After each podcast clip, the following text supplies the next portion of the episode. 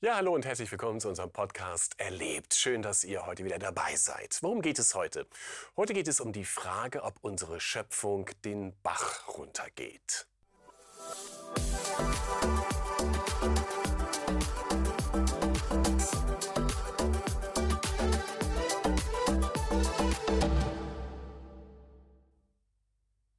Ja, das ist eine herausfordernde Frage, glaube ich. Geht also die Schöpfung den Bach runter?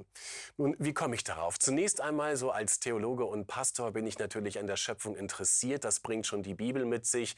Sie fängt ja damit an, dass wir lesen, dass am Anfang Gott den Himmel und die Erde geschaffen hat. Und am Ende der Bibel, in der Offenbarung, Kapitel 21, lesen wir wieder, dass es einen neuen Himmel und eine neue Erde geben wird. Also in beiden Fällen haben wir es wirklich hier mit der prallen Schöpfung zu tun. Also können wir sagen, wir haben es mit einem Schöpfergott zu tun. Und nun äh, leben wir in Zeiten, wohin wir auch gucken, da merken wir wirklich, diese Schöpfung, in der wir leben, sie leidet wirklich. Sie leidet enorm, dass mancher denkt, ich kann mir nicht vorstellen, dass wir das Ding nochmal irgendwie gedreht bekommen. Eigentlich geht ab, ähm, ab sofort oder schon seit Ewigkeiten alles irgendwie den Bach runter. Nun, das ist eine herausfordernde Frage. Ähm, ich bin vor einiger Zeit mal auf, einen, auf, einen, auf ein Wort gestoßen, was ich in diesem Zusammenhang ganz interessant fand, nämlich das Wort Terraforming. Ich weiß nicht, ob du das schon mal gehört hast. Terraforming bedeutet, dass man ernsthaft nach einem Ersatzplaneten ausschaut, in der Hoffnung, dass dieser Ersatzplanet unsere zukünftige Erde sein könnte. Und man überlegt sich, wie müsste dieser Planet beschaffen sein, damit eines Tages dort menschliches Leben möglich ist. Und alleine der Gedanke beinhaltet ja schon, dass man eigentlich implizit unterstellt, diese Erde, auf der wir leben, sie geht den Bach runter, sie hat keine Zukunft, wir brauchen einen neuen Lebensraum.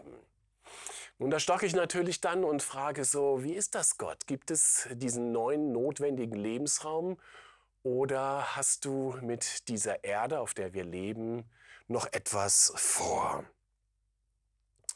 Nun, es ist ja nicht nur eine klimatische Frage, mit der wir da konfrontiert werden, sondern das hat ja auch immense Folgewirkungen im ökonomischen, im politischen, im sozialen. Und wohin wir auch gucken, merken wir, dass bei allen Fragen im Hinblick auf die Klimasituation äh, die Ärmsten der Armen eigentlich die sind, die am meisten betroffen sind und darunter am meisten leiden. Die Klimafrage ist eine immens große Frage und ich will einfach nur so ein paar weitere Fragen da hineinbringen, die uns vielleicht diesbezüglich sensibilisieren können. Also eine Frage, die damit verbunden ist, welcher Boden ist zukünftig und nachhaltig noch nutzbar und fruchtbar? Welcher Boden wird das sein und wo werden wir ihn vorfinden? Wer wird zukünftig Zugang haben zu Trinkwasser? Und wer wird letztlich darüber entscheiden, wer Trinkwasser bekommt und wer keines bekommt oder sehr viel Geld dafür zahlen muss. Wer wird seine Heimat in den nächsten Jahren oder Jahrzehnten verlassen müssen und wird dementsprechend zu einem Klimaflüchtling werden? Und es werden viele, viele Millionen sein, die wir zukünftig als Klimaflüchtlinge bezeichnen werden. Nun, und damit verbunden, wo werden sie ein neues Zuhause finden, diese Menschen? Werden sie ein Recht darauf haben, sich irgendwo anders ansiedeln zu dürfen? Wer wird darüber entscheiden? Werden wir ihnen Asyl gewähren?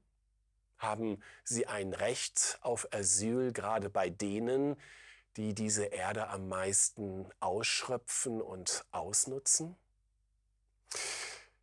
Wie werden wir damit verbunden global alle Nahrungsmittel verteilen? Wer wird darüber entscheiden, wer was bekommt, in welchen Mengen, zu welchen Zeitpunkten?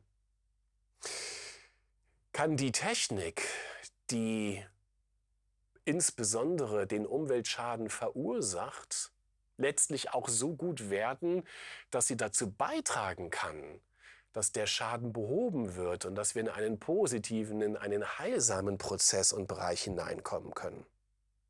Das sind schon irre Fragen. Die sind unglaublich vielschichtig und unglaublich komplex und gar nicht so leicht damit zu beantworten. Also könnte man sagen, dann doch lieber Terraforming, also verlassen wir ganz dezent die Erde und investieren weiter unfassbare Milliarden in, den ganz, in die ganze Weltraumforschung in der Hoffnung, dass wir dort einen neuen für uns lebbaren Raum finden können. Und damit komme ich zurück zu unserem Schöpfergott. Ich habe uns ein Wort aus der Bibel mitgebracht, aus dem Brief äh, von Paulus an die Kolosser. Da lesen wir in Kapitel 1, so ab 15, Vers 16, dann fortführend, alles ist durch ihn, damit ist der ewige Gottessohn gemeint, durch ihn und zu ihm hingeschaffen. Und er ist vor allem und alles besteht durch ihn. Das sind unglaubliche Worte, die wir da lesen. Zunächst einmal, alles ist durch ihn erschaffen. Alles. Und das meint ja nicht nur uns Menschen, sondern damit ist wirklich alles gemeint. Die ganze Materie, das Sichtbare, das Unsichtbare, das Greifbare, alles ist durch ihn erschaffen und alles wird durch ihn gehalten. Und alles soll auf ihn hin ausgerichtet sein. Das bedeutet doch im Kern, dass was auch immer wir auf dieser Erde betrachten, auch das, was wir gar nicht sehen können, ist durch ihn erschaffen worden, wird durch ihn erhalten und soll zu ihm hin in Existenz bleiben oder wieder in Existenz kommen. Und wenn wir diesen Gedanken einmal so auf uns wirken lassen, dann, dann ist das schon erstaunlich, wenn wir das mit dieser ganzen leidenden Schöpfung in Verbindung bringen. Denk jetzt einmal an die unfassbaren Plastikmüllberge in den Meeren dieser Erde. Alles ist durch ihn erschaffen worden, wird durch ihn erhalten und soll zu ihm hin leben. Denk an das unfassbare Waldsterben. Und da müssen wir gar nicht weit fahren. Das beginnt schon vor unserer Tür, beginnt in meiner Stadt, in deiner Stadt. Denk an das Schmelzen der Pole mit all den katastrophalen Folgen für die ganze Ökologie dort. Denk an die unfassbaren Verpackungsberge, die wir jeden Tag neu produzieren. Denk an die unfassbaren Landstriche, die vertrocknen mit den tiefen Rissen in der Erde, wo klar ist, da wird lange, lange Zeit kein Wasser mehr hinkommen. Und dann frag dich, was macht das eigentlich mit Gott? Was, was bewirkt das in ihm? Was bewirkt das in dir? Was bewirkt das in mir? Mir geht es so, wenn ich diese ganzen Bilder vor Augen habe, in der ganzen Natur, in der ganzen Schöpfung, all das Zerstörerische, all das Kaputte, dann könnte ich manchmal innerlich aufschreien, dann könnte ich manchmal nur noch weinen. Und dann frage ich mich, ist dieser Schmerz, den ich in mir habe, diese innere Zerrissenheit, ist das vielleicht nur ein Widerhall der Schmerzen und der Leiden Gottes? Wie ist das bei dir? Kannst du denken, dass das Leid, das du dann innerlich trägst, letztlich nur ein Widerhall des Schmerzes Gottes ist? Mit anderen Worten, wird Gott es zulassen, dass das alles den Bach runtergeht, wenn er das alles erschaffen hat, er alles erhält und letztlich alles auf ihn zulaufen wird.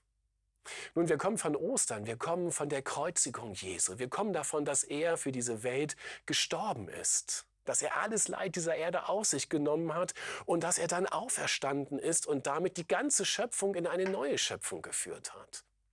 Mit Jesu Auferstehung hat eine neue Zeit begonnen. Inmitten dieser leidenden, seufzenden Schöpfung gibt es eine neue Schöpfung. Und Jesus ist der Erste dieser neuen Schöpfung. Und wenn alles auf ihn zulaufen soll, dann bedeutet das, dass er alles mitnehmen möchte in diese neue Schöpfung, um es in die Herrlichkeit Gottes zu verwandeln.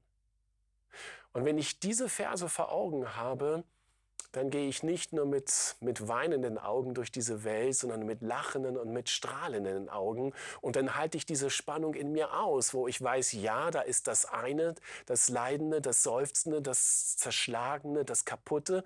Und zugleich weiß ich, dass der Geist Gottes auch da hineinkommen wird, um es wieder zu lebendig zu machen. Und das ist meine große Hoffnung. Der Geist, der Jesus von den Toten auferweckt hat, ihn lebendig gemacht hat, der ist in dieser Schöpfung am Wirken.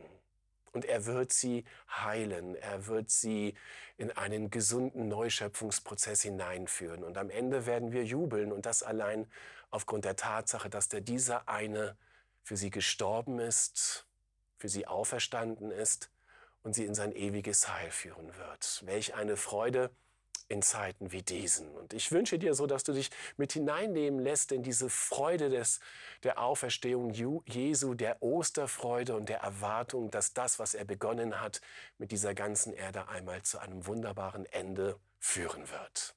Sei gesegnet.